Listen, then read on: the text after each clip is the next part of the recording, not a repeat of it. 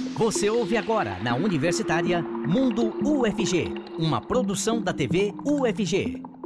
A Universidade Federal de Goiás possui um centro de pesquisa, desenvolvimento tecnológico e inovação em fármacos, medicamentos e cosméticos, o Farmatec. Ele possui uma infraestrutura completa de pesquisa e se utiliza da nanotecnologia. No programa de hoje você conhece um pouco mais desse espaço e das pesquisas desenvolvidas nele. Fique com a gente, o Mundo FG está só começando.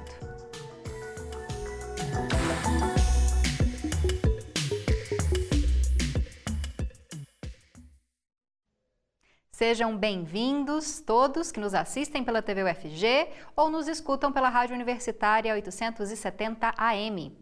Eu sou a Camila Maia, uma mulher cis, de pele clara, com cabelos escuros e lisos, um pouco abaixo dos ombros, olhos também escuros. Hoje visto um vestido longo azul e estou de pé no cenário do Mundo FG. Atrás de mim há uma televisão com a logo do programa e uma parede colorida. Tudo isso em tonalidades de amarelo, laranjado, verde e vermelho. E quem faz a interpretação para Libras nesse programa é o Diogo Marques, que é integrante do Labitave. O Diogo se descreve como um homem de pele parda, com cabelos e olhos castanhos escuros.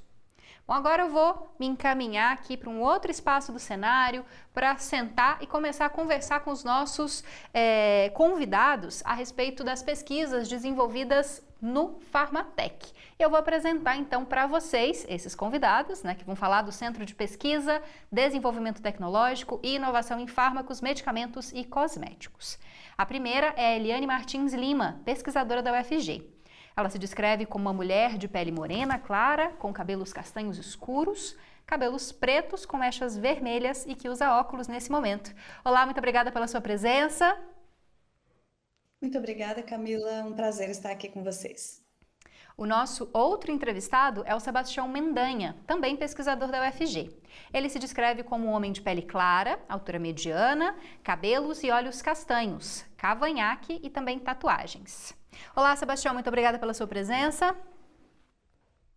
Muito obrigado, Camila. Prazer estar aqui. Bom, para a gente começar, queria que vocês explicassem primeiro o que, que é nanotecnologia.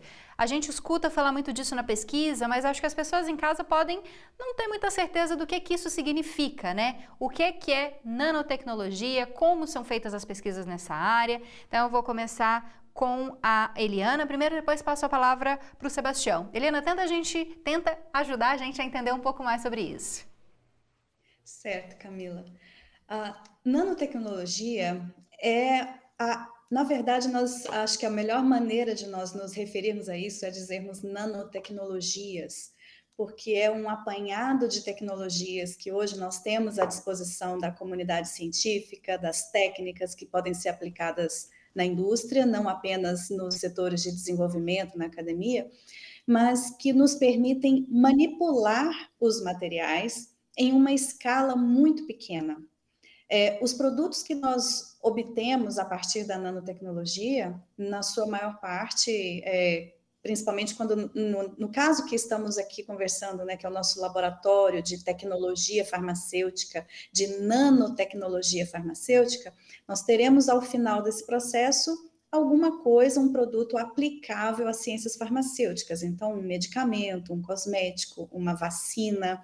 E para isso, quando aplicamos a nanotecnologia, nós conseguimos manipular os produtos, aquela substância que tem atividade biológica, numa escala muito menor do que aquela que os nossos olhos é capaz de enxergar, e com isso nós conseguimos modificar e manipular a maneira com que essas substâncias ou essas partículas que nós trabalhamos interagem com o organismo, com as células do organismo, com os tecidos, ou mesmo a forma como, essas, como esses produtos se comportam na própria formulação no produto farmacêutico, aumentando a sua estabilidade no uso, reduzindo os efeitos adversos, aumentando a sua compatibilidade com os tecidos. Então, nanotecnologia são diversas técnicas que nos permitem manipular produtos, empregando processos que quase sempre envolvem altas energias ou formas diferentes de associar uma, uma molécula e outra, para a finalidade que nós é, temos ao final é de encontrar um produto com qualidades superiores. Para isso, nós precisamos associar conhecimentos dos mais diversos, tanto que é uma característica importante aqui do nosso laboratório, que é a multidisciplinaridade. Nós temos equipes é, multidisciplinares, que é uma das, uma das premissas da nanotecnologia, é que nós não conseguimos fazer sozinhos. Então, nós trabalhamos com físicos, químicos, farmacêuticos, engenheiros e, uh, e outros profissionais de várias áreas da, da, das ciências exatas e das ciências da saúde, a fim de então conseguirmos associar esse conhecimento, essa tecnologia, gerando produtos com, com essa qualidade diferente, com essas propriedades inovadoras e que nós chamamos de na fronteira do conhecimento.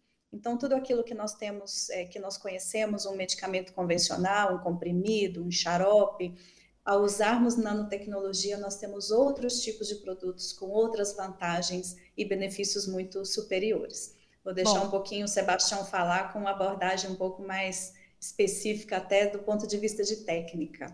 Tá certo. Sebastião, já vou passar uma outra pergunta além, né, claro, dessa de falar um pouco sobre a nanotecnologia, né, complementar o que a professora já destacou, mas sei que você tem se dedicado a um trabalho com nanopartículas para tratamento de doenças, como por exemplo o câncer e também a COVID-19. Queria que você falasse para a gente, né, o que, que são essas nanopartículas, já seria um passo a mais, né, e como que você desenvolve essas pesquisas. É, então, primeiramente, acho que complementando só um pouquinho o que a Adriana falou brilhantemente aqui, acho que a vantagem de usarmos a tecnologia é que essas estruturas em escala nanométrica elas passam a apresentar propriedades que estruturas de escala que nós dizemos macroscópicas, né, estruturas que podemos aí enxergar olho nu, elas não têm. Então, é, ao empregarmos a nanotecnologia nessas formulações farmacêuticas de interesse, uh, nós acabamos tomando proveito de diversas características vantajosas, o que torna essas estruturas extremamente interessantes né, para o tratamento de diversos tipos de patologias. E em relação às nanopartículas, aqui uh, nós temos uma das linhas de pesquisa do laboratório, está relacionada justamente à produção dessas nanopartículas, que seriam então estruturas né, uh, dessa escala nanométrica, uh, em particular nanopartículas lipídicas, poliméricas, talvez o melhor exemplo das nanopartículas uh, de interesse que a população teve acesso agora recentemente, seja, sejam as nanopartículas lipídicas presentes na vacina da Pfizer para o tratamento da Covid-19. E aqui nós nos dedicamos a produzir, caracterizar, desenvolver novos tipos dessas nanopartículas para o tratamento não só da Covid-19, mas de diversas outras patologias, incluindo também o câncer e outras doenças ah, infecciosas. É, e nesse sentido, nós precisamos empregar diversas técnicas, então, como a professora Eliana ah, abordou, nós somos uma equipe multidisciplinar, ah, aqui em particular nós temos ah, técnicas de caracterização, para essas estruturas, porque como a gente não pode né, é, enxergar essas estruturas a olho nu, então nós precisamos de técnicas sofisticadas para caracterizar e produzir esse tipo de, de formulação, que, é uma, que são formulações que têm o potencial de uh, mudar a vida da sociedade aí, uh, fortemente. Bom, Eliana, já que a gente já começou a falar um pouco mais das pesquisas específicas, a gente, claro, vai falar mais com o Sebastião também, mas queria que você destacasse um pouco das suas pesquisas, né? Usando essas tecnologias para o desenvolvimento e inovações na área farmacêutica. Certo. Camila, eu tenho trabalhado nessa área aqui na UFG já há mais de 30 anos, então nós estabelecemos uma uma linha de pesquisa bastante consolidada, é, um grupo de pesquisa forte, competitivo, e ao longo desse período, mais de uma centena de novos cientistas saíram aqui do nosso laboratório com capacidade de reproduzir tudo aquilo que nós é, trabalhamos aqui e que contribuímos na formação deles. É, então, ao longo desse tempo, nós temos trabalhado com diversos tipos de partículas, nanopartículas, que empregam essas tecnologias na escala nanométrica, que nós denominamos então de nanotecnologia, e para isso nós temos empregado polímeros, que são moléculas grandes, capazes de formar partículas que nós não conseguimos enxergar a olho nu, mas que têm a capacidade de carregar uma substância ativa, ou seja, o fármaco, o princípio ativo de um medicamento, através de diversos órgãos e tecidos. Vou te dar alguns exemplos. Uma linha de pesquisa bastante é, avançada, desenvolvida que temos aqui no nosso laboratório é o desenvolvimento de partículas que podem ser administradas pelo nariz, pela via nasal, e pelo fato do fármaco estar nessas nanopartículas, ele consegue atravessar diversas membranas e barreiras e atingir rapidamente o sistema nervoso central. Quais as vantagens disso? Hoje em dia é muito difícil ah, o tratamento por vias convencionais da maior parte das doenças que atingem o cérebro e outros componentes do sistema nervoso central. Dessa forma, usando as nanopartículas, nós conseguimos, num período de tempo muito curto e por uma via de administração conveniente, não invasiva, que pode ser utilizada para pacientes pediátricos, para pacientes que estão é, em coma, não respondem, ou mesmo para pacientes com dificuldade de deglutição e assim por diante, o, e nós conseguimos atingir grandes quantidades ou quantidades terapêuticas daquela molécula de interesse nos tecidos do sistema nervoso central. Então, nós já demonstramos como, se, como podemos fazer isso, como processar e como produzir essas partículas com as qualidades e as características necessárias para isso. Uma outra é, uma outra linha que nós temos trabalhado com bastante afinco é para o tratamento de doenças inflamatórias do trato respiratório. Então, também fazendo a administração dessas partículas de maneira inalatória, seja pelo nariz ou pela boca, nós conseguimos fazer com que elas atinjam as regiões mais profundas dos pulmões. E é muito difícil também, por modelos convencionais, por mecanismos tradicionais e usando medicamentos que não são trabalhados com as nanotecnologias, conseguir atingir essas regiões dos pulmões. Então, nós hoje temos uma equipe aqui de é, diversos alunos de mestrado e doutorado focados nesse é, nessa linha de pesquisa, buscando responder não só às doenças inflamatórias do trato respiratório, que hoje representam uma das principais causas de morte no mundo todo, as doenças crônicas do aparelho respiratório, mas como nós vimos aí ao longo dos anos, dos últimos anos, com a pandemia, as doenças infecciosas causadas por vírus, vírus respiratórios principalmente, então nós estamos também demonstrando a, a capacidade dessas partículas não apenas de impedir que o vírus exerça o seu efeito infeccioso, invadindo as células do, do paciente, mas também respondendo e tratando os processos inflamatórios que são desencadeados pela, pela doença ou pela, pela invasão do vírus às células é, saudáveis do indivíduo. Então, tá essas certo. hoje são as nossas principais linhas, mas além disso, temos aí centenas de trabalhos já desenvolvidos, publicações importantes, projetos de parcerias com indústrias farmacêuticas e assim por diante.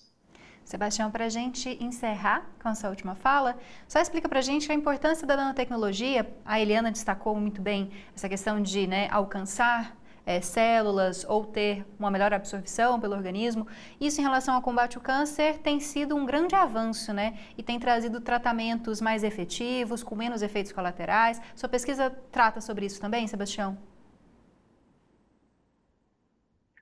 É, justamente com, com o uso, é, o emprego da nanotecnologia e principalmente dessas uh, partículas de escala nanométrica, nós conseguimos uh, vencer várias diversidades, várias barreiras né, biológicas e fazer com que o fármaco que está lá associado a essa nanopartícula ele chegue ao alvo, né, por exemplo, no caso do câncer, às células tumorais, de maneira muito mais eficaz, com uma concentração uh, adequada.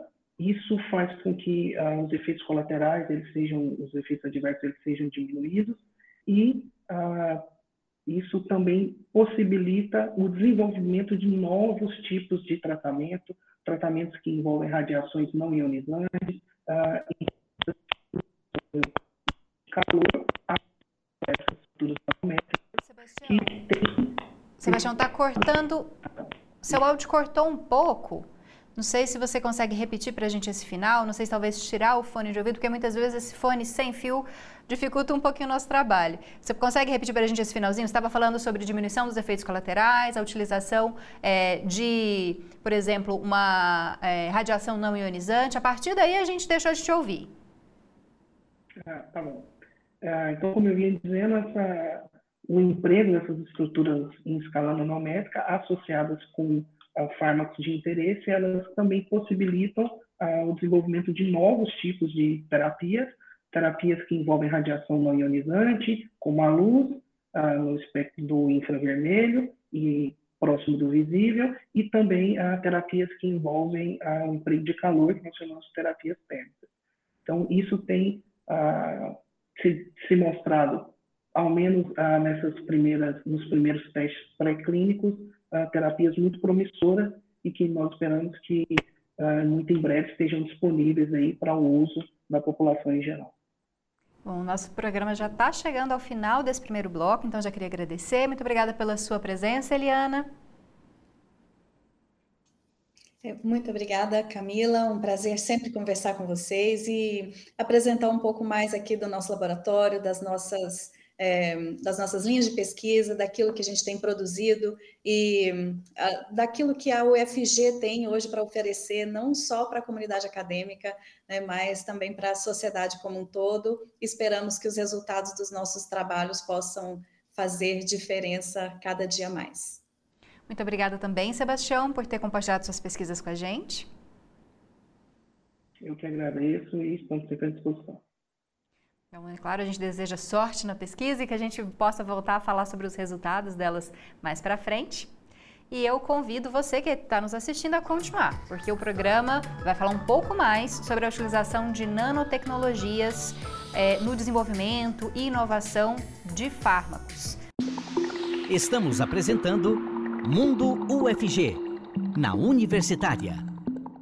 Estamos de volta com o Mundo FG de hoje e eu continuo aqui, Camila Maia, e continua também com a gente o nosso intérprete para Libras nesse programa, que é o Diogo Marques.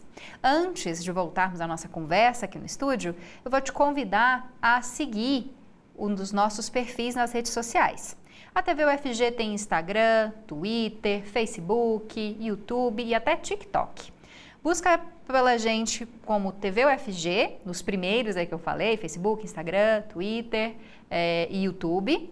E você encontra o nosso perfil, pode curtir, compartilhar, comentar e nos ajudar, claro, a construir a TV UFG. No TikTok, busca a gente por canal TV UFG e acompanha o nosso conteúdo novinho lá, nossa rede mais recente, mais jovem. Além disso, a gente tem um WhatsApp também. Você que prefere conversar com a gente, mandar uma sugestão, fazer uma crítica ou um elogio, anota o nosso número ou tira foto, quer dizer, podia tirar foto antes que estava aparecendo aqui embaixo. Aí está aparecendo de novo, você pode tirar foto agora. Nosso telefone é o 62 99181 1406. Participa com a gente, nós estamos te esperando. Bom, e agora sim a gente volta a falar sobre o Centro de Pesquisa, Desenvolvimento Tecnológico e Inovação em Fármacos, Medicamentos e Cosméticos, o Farmatec, e também sobre o uso de nanotecnologia nas pesquisas que envolvem os fármacos os fármacos, perdão. Nesse bloco, nós recebemos a Daniele Diniz, pesquisadora da UFG, que se descreve como uma mulher de pele branca, estatura média, com cabelos e olhos castanhos escuros e que usa óculos. Olá, muito obrigada pela sua presença. Olá, Camila. Eu que agradeço o convite.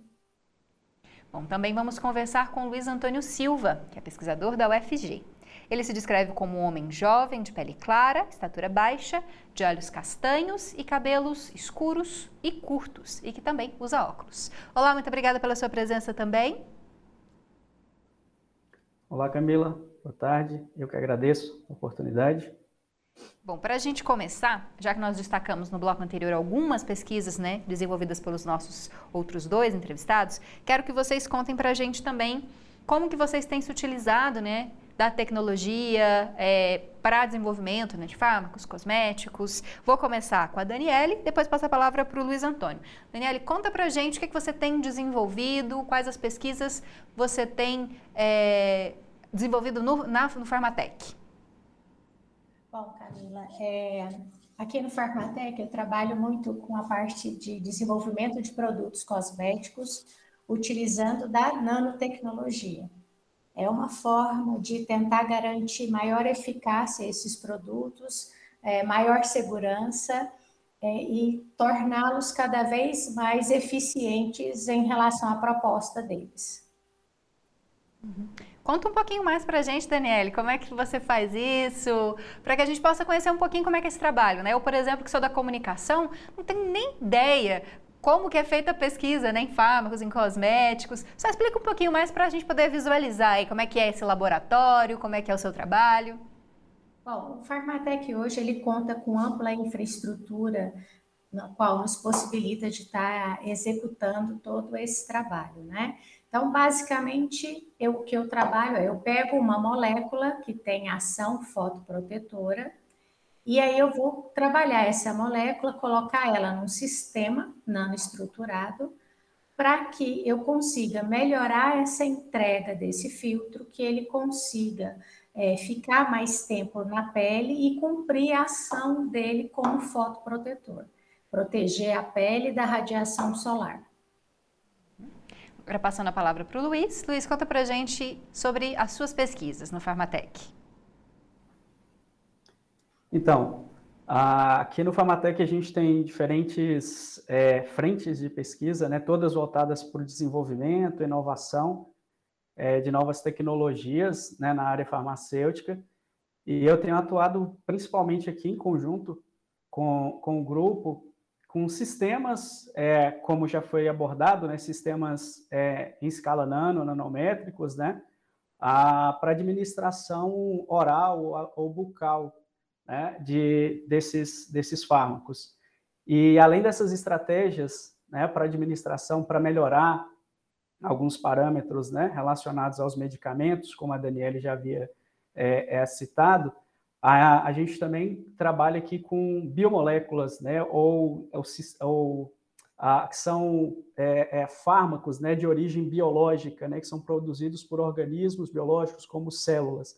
Então, hoje a gente tem uma, uma linha de pesquisa uh, muito voltada para melhorar as características, principalmente de administração e de adesão do paciente, relacionado com, esses, com essas biomoléculas, né, que a gente chama de biofármacos, uh, que são proteínas, peptídeos terapêuticos, né, que apresentam diferente, é, diversas dificuldades, principalmente relacionadas com a administração é, e outros né, problemas é, é de ordem ah, de efeitos adversos ou de dificuldades, né, de veicular em sistemas que a gente chama de sistemas convencionais. Ah, e aqui a gente então trabalha com essas tecnologias, com a nanotecnologia, para possibilitar melhorar todas essas características e esses parâmetros desses, é, desses fármacos e dos biofármacos, né, das biomoléculas terapêuticas.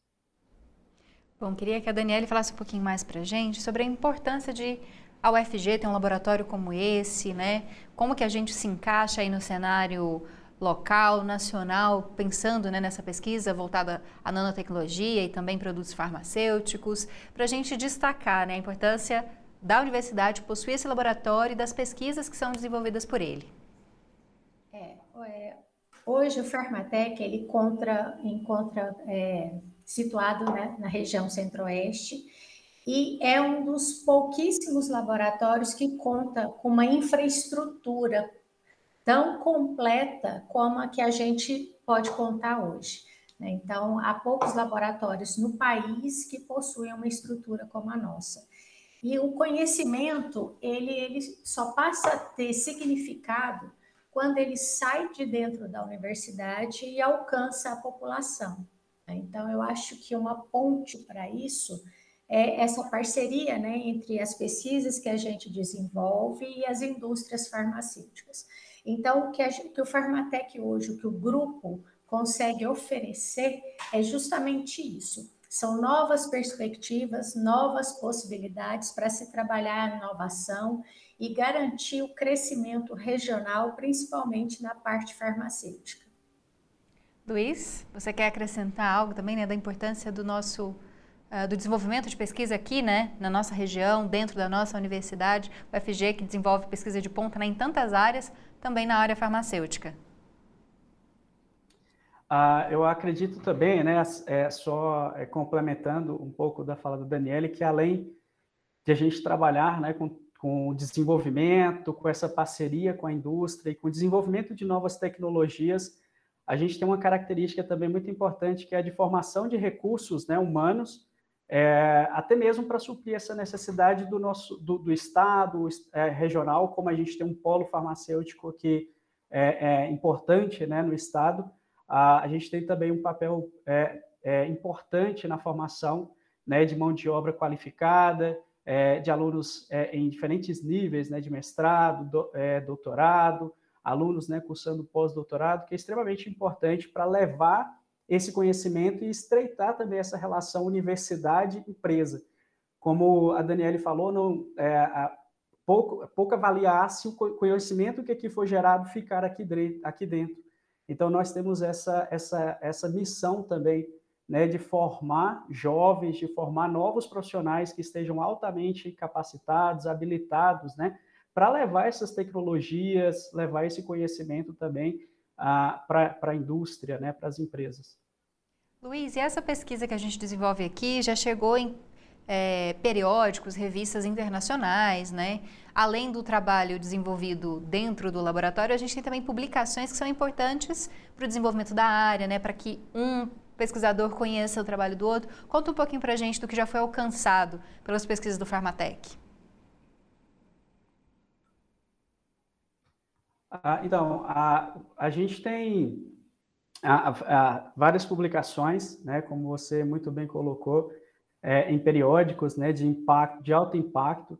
Muitos desses, desses produtos né, científicos, muitos desses artigos, é, é, somando né, para a área farmacêutica e sendo extremamente importante, haja visto que ah, esses produtos né, que, que, foram, que são gerados aqui dentro, é, da, da, universidade e propriamente dita aqui dentro da, do Farmatec, é, tem alcançado né, o público principal, que são as indústrias, né, que busca essas novas tecnologias, que busca novas é, estratégias né, para melhorar parâmetros, né, que a gente chama de parâmetros biofarmacêuticos relacionados a fármacos.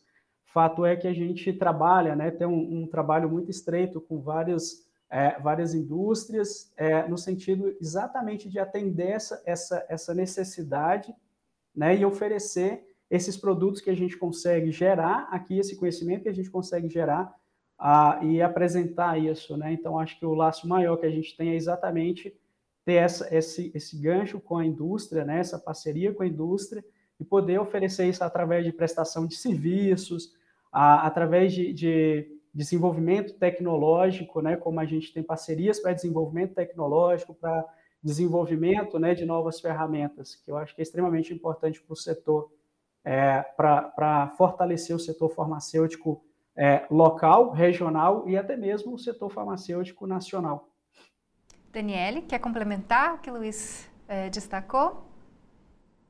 Eu acho que o Luiz foi, foi bem bem direto ao ponto mesmo, né? Da importância da formação de recursos, que afinal é, a universidade ela é o propósito é, primordial dela é isso, né? É formar é, acadêmicos para poder atuar em diferentes setores, em diferentes áreas, né? Então eu acho que o Luiz ele complementou bem, ele foi bem direto ao ponto nesse sentido. Bom, mas Daniele, a gente precisa destacar também questão é, dos desafios enfrentados pelos pesquisadores no Brasil, né?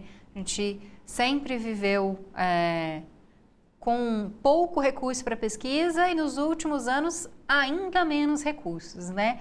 Fala um pouquinho para a gente sobre os desafios de desenvolver ciência no nosso país, de desenvolver ciência dentro de uma universidade pública e da importância disso, né? Que às vezes quem está lá em casa não imagina que é dentro das universidades que grande parte, a maior parte, na verdade, né, da pesquisa científica é desenvolvida no Brasil e que a partir disso a gente pode ter fármacos, cosméticos e outros tipos de produtos mais eficazes, né, melhores para a população. Conta um pouquinho dessa questão para a gente. É, os últimos anos não foram favoráveis né, à pesquisa, porque os recursos foram muito, muito escassos. Então, é muito difícil fazer pesquisa sem recurso financeiro, porque tudo depende do recurso financeiro ah, para você adquirir uma matéria-prima, para você dar uma manutenção no equipamento, tudo isso depende de dinheiro, né? E, se, é, e com a escassez de recursos financeiros, de editais de fomento à pesquisa, foram, é, foi muito difícil, ainda está sendo difícil fazer ciência no país. Né? Então, é, para você fazer ciência de qualidade, gerar inovação, você precisa de investimento. Luiz, fala um pouquinho para a gente da sua perspectiva também, né? Desenvolver ciência é, no Brasil, além dos desafios comuns, né, a pesquisa científica, há também essa questão de muitas vezes desvalorização dos profissionais, né, poucos recursos e até falta de entendimento, né, falta de conhecimento, infelizmente, sobre o trabalho e a importância da ciência no Brasil. É, exatamente. É, eu acho que você tocou num ponto muito interessante, né, que nos últimos anos, a gente ainda, além dessa dificuldade de acesso a recursos, né, a, a gente ainda tem que lidar com toda essa, essa problemática do quanto que a, o conhecimento tem, tem sido colocado né, à fronta e, e o quanto que a, os cientistas, os pesquisadores precisam, né, a, muitas vezes, mostrar, tentar apresentar para a população a importância do conhecimento que é aqui gerado, porque a gente tem várias vertentes que, que muitas vezes né, é, distorcem o que é feito. Mas o, o desafio é gigantesco, principalmente para jovens, né, aquelas pessoas que, ah, profissionais, pesquisadores que acabaram de, de ingressar, ah, como é o meu caso, que, que ingressei recentemente. Então, a gente, é, sem esses recursos, sem esses fomentos, sem esses incentivos, né, o caminho é extremamente é, mais é, é complexo é, mais difícil né, de ser trilhado, mas a gente faz isso né, com muita dedicação é, e a gente ainda precisa, né, volta a dizer, do, daqueles que, que ajudam né, a movimentar a ciência no país, que são os nossos alunos. Então, a gente teve um panorama né, nos últimos anos também de, de desvalorização, até mesmo das próprias bolsas. Então, a gente manter esses pesquisadores dentro dos laboratórios, trabalhando né, com dedicação exclusiva, em tempo integral, era, é, é algo extremamente complexo também e complicado.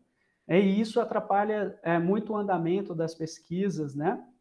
a velocidade, a profundidade dessas pesquisas. Então, é, é, extremamente importante que a gente avalie esses pontos, né, que a população, né, que a gente tenha políticas públicas, que a população entenda a importância disso, principalmente para que a gente não tenha aquilo que a gente chama de fuga né, de cérebros, ou seja, jovens que têm aquele anseio pela pesquisa, né, a, pela ciência, não, não procurem outros países, mas que esses jovens sejam aproveitados aqui pelo nosso país e que esse conhecimento aqui no nosso país possa ser explorado né, a, a, e valorizado cada vez mais, porque a ciência, a tecnologia é que traz né, novas a, a ferramentas que possibilitam é, melhorias né, na sociedade, para a população como um todo. Então, é extremamente importante a gente ter é, é, esse incentivo e o apoio também da própria população.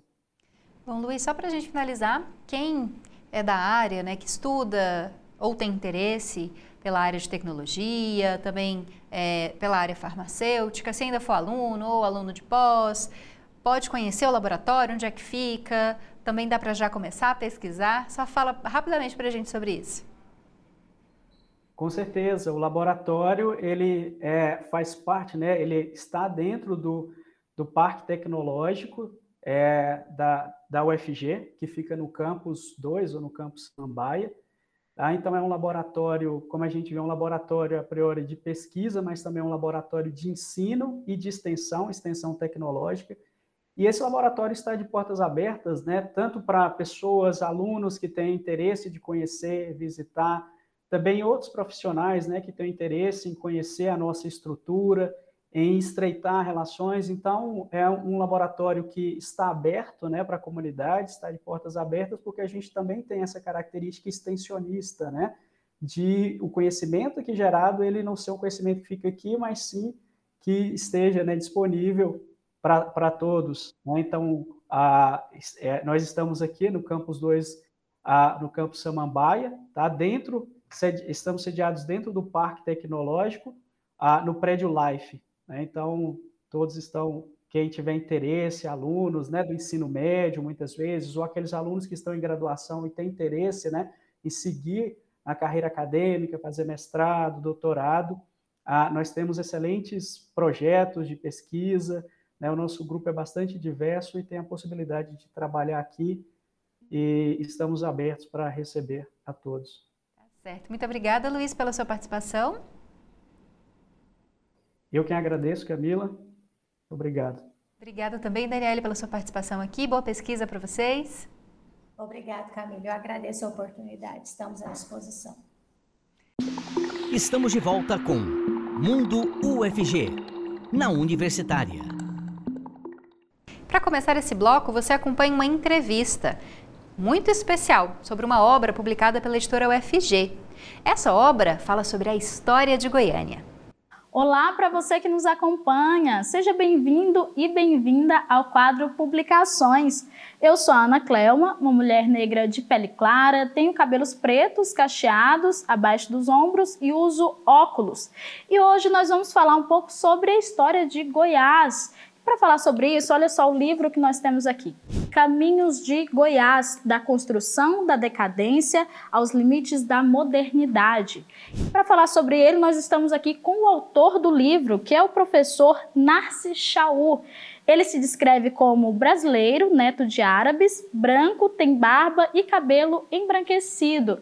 Tudo bem, professor? Seja bem-vindo bem aqui ao nosso quadro. Obrigado, prazer imenso. Olá para todos vocês. Prazer é nosso em recebê-lo. Começa falando para a gente quais eram aí os conceitos né, de decadência, de pobreza que existiam em Goiás e sobre Goiás durante o século XIX? É, Goiás passa por um processo ao longo do século XIX de ruralização da sociedade, né?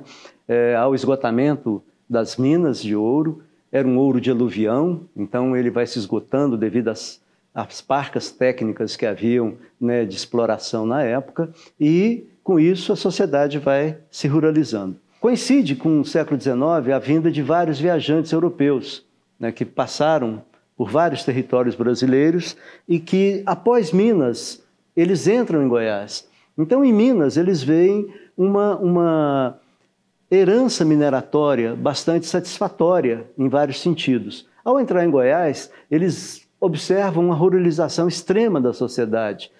Estradas ruins, é, pouca produtividade da terra, ah, todas as dificuldades inerentes a uma sociedade que se ruralizou e que se estabelece quase que basicamente na pecuária, inicialmente, e depois na agricultura.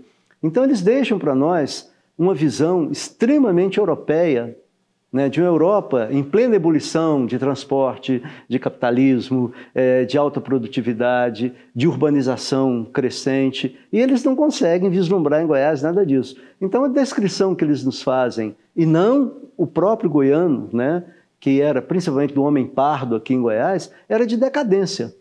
Eles deixam relatos que ao longo da história foram reproduzidos né, por estudiosos, por intelectuais, por historiadores, para é, ressaltar essa ideia de decadência.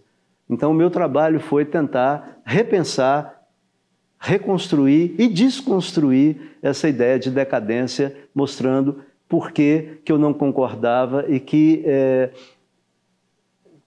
partes né, de é, equívocos que eu achava na minha pesquisa que poderiam ser é, repensados. Então é um, é um processo doloroso no sentido do intelectual que também tem que se desconstruir.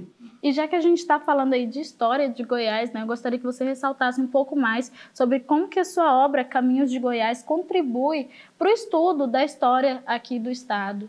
É, eu acho que ela contribui para repensar conceitos, né? Ela repensa, ela ajuda a repensar e a, e a estimular, né? É, as verdades históricas, que é esse o trabalho da gente, né? Questionar, é buscar uma verdade que não seja tão absoluta, mas que possa ser questionada. Né? Eu acho que ele, esse trabalho estimula a revisão conceitual. Eu acho que ele traz luzes no sentido de, de repensar uma parte longa do processo histórico goiano a partir desses três conceitos. E eu penso que é, já na quinta edição, indo para a sexta, esse livro tem estimulado muito também ah, as outras áreas correlatas, as ciências sociais, ciência política, antropologia usa muito né, essa obra, e a história principalmente, onde vários alunos já é, ampliaram muito as minhas pesquisas, tanto para divulgá-las, tanto para referendá-las, como também para questioná-las. E é esse, é para isso que serve o que a gente faz, né? Para trazer mais luzes ao mesmo tempo de iluminar novos caminhos, inclusive apagando os que a gente está deixando, se possível. Mas eu acho que é uma obra muito legal, muito interessante. É, eu gosto muito desse trabalho e eu tenho tido uma felicidade muito grande de deixar, dentre várias outras publicações na área da história, um, um livro que traz uma conceitualização diferenciada e que traz um, um estímulo é, a novas ideias. Perfeito. Se você quiser conhecer mais, então compre o livro, está lá na editora UFG, essas e outras publicações, inclusive do professor Nas Chau, tá bom? Então acesse lá editora.ufg.br. Boa leitura! Só fazendo uma correção, né? Eu tinha falado que era história de Goiânia, mas na verdade muito mais amplo, como mostrou a entrevista que a Ana Clema fez com o professor Nasser Chaú. Então, uma boa dica para você. E agora tem mais dica de um serviço aqui da Universidade Federal de Goiás. Ele é voltado para mães, pais e responsáveis por adolescentes. Você é responsável por alguma criança ou adolescente?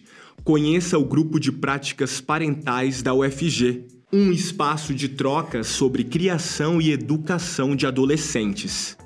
O grupo é destinado a pais e responsáveis por adolescentes entre 12 e 18 anos. Ele é indicado para o momento anterior ao surgimento de queixas clínicas, ou seja, ele tem o propósito preventivo os encontros são semanais no CEPEA, Centro de Estudos, Pesquisa e Extensão do Adolescente da UFG, localizado na Alameda Botafogo, quadra A, lote 9, no setor central, em Goiânia. Se interessou pelo grupo de práticas parentais, entre em contato pelo e-mail cepeaufg.gmail.com. Nosso programa está chegando ao fim, mas antes de encerrar, eu te convido a procurar pela gente lá no canal do YouTube. Você consegue encontrar a transmissão ao vivo do Mundo FG e também os programas que já foram ao ar que ficam disponíveis na plataforma. Além disso, você pode sugerir pautas também para gente. Entre em contato pelo WhatsApp, o número é 629 9181 1406. Aproveita para baixar o nosso aplicativo. Vai aparecer um QR Code aqui na tela. Você aponta o seu celular com o modelo Android para ele, baixa o aplicativo da TV UFG, pode assistir a programação e também nos mandar mensagens.